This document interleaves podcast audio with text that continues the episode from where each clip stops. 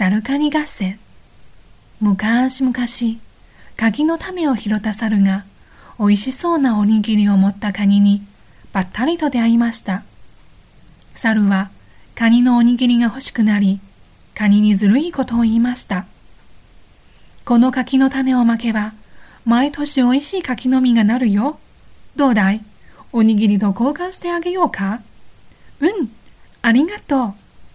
カニは大喜びで家に帰り早速柿の種をまきました。そしてせっせと水をやりながら早く芽を出せ柿の種早く芽を出せ柿の種出さねばハサミでほじくるぞするとどうでしょう？さっき巻いた柿の種から芽が出てきてぐんぐん大きくなりました。早く実がなれ柿の木よ。早く実がなれ柿の木よ。ならねばハサミでジョン切るぞ。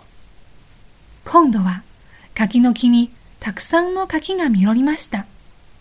よしこれで柿が食べられるぞ。とカニは柿の実を取りに行こうとしましたがカニは木登りができません。どうしよう。困っているとさっきの猿がやってきて言いました。ありゃもう柿が実ったのか？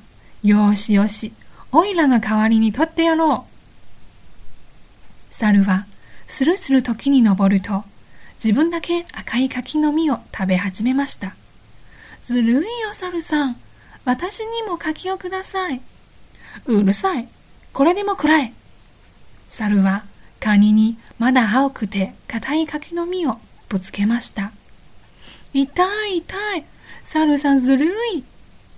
大怪我をしたカニは泣きながら家に帰りました。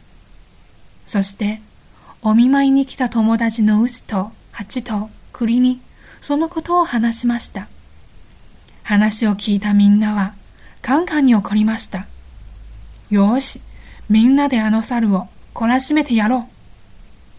みんなは早速猿の家に行きこっそり隠れて猿の帰りを待ちました。ああ寒い寒い。震えながら帰ってきた猿がいろりに当たろうとした途端いろりに隠れていた栗がパチンとはじけて猿のお尻にぶつかりました。あちちちち水だ水。お尻を冷やそうと水亀のところへ来ると水亀に隠れていた蜂にじくじくと刺されました。